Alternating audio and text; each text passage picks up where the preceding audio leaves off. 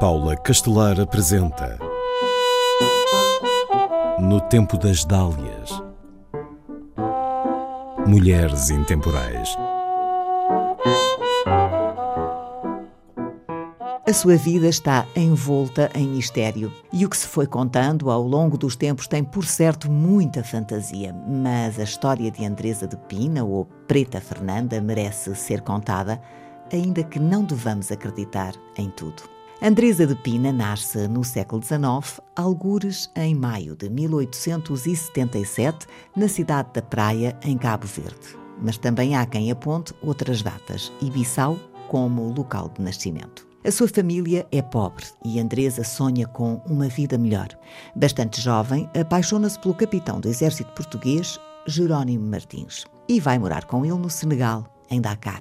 A sua qualidade de vida melhora, mas é olhada de lado por muitos brancos preconceituosos em relação aos negros. O capitão português abandona-a mas ela conhece um alemão com quem se casa pouco depois. É um casamento breve. Parece que o alemão bebia demais e Andresa deixou-o entregue à cerveja e a outros prazeres. Ela dizia que ele tinha tendências homossexuais. Andresa de Pina rumo a Lisboa, onde se instala. Ainda tem mais um relacionamento amoroso estável com outro militar. A ligação aparenta ter futuro, mas não tem. Para sobreviver, Andresa exerce várias profissões: empregada doméstica, modelo artístico, toureira e há quem avente que poderá ter sido prostituta. Certo é que teve uma vida mais boêmia do que a maioria das mulheres de então. Há um livro sobre a sua história publicado em 1912 com o título Memórias de uma Colonial, Memórias da Preta Fernanda. Consta que a informação não é fidedigna, que é pródiga em imaginação, tendo sido a própria biografada a contá-la aos autores A. Tota e F. Machado.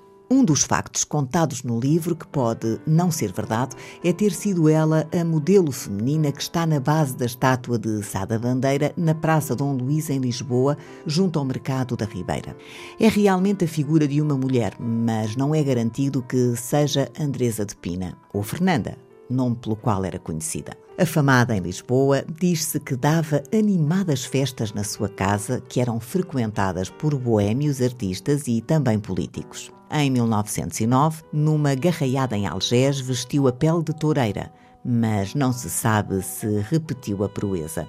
O que é certo é que a 14 de abril de 1917 foi a única mulher a não se escandalizar com o que estava a acontecer no Teatro República, o atual São Luís, decorria a primeira conferência futurista organizada por Almada Negreiros e Santa Rita Pintor.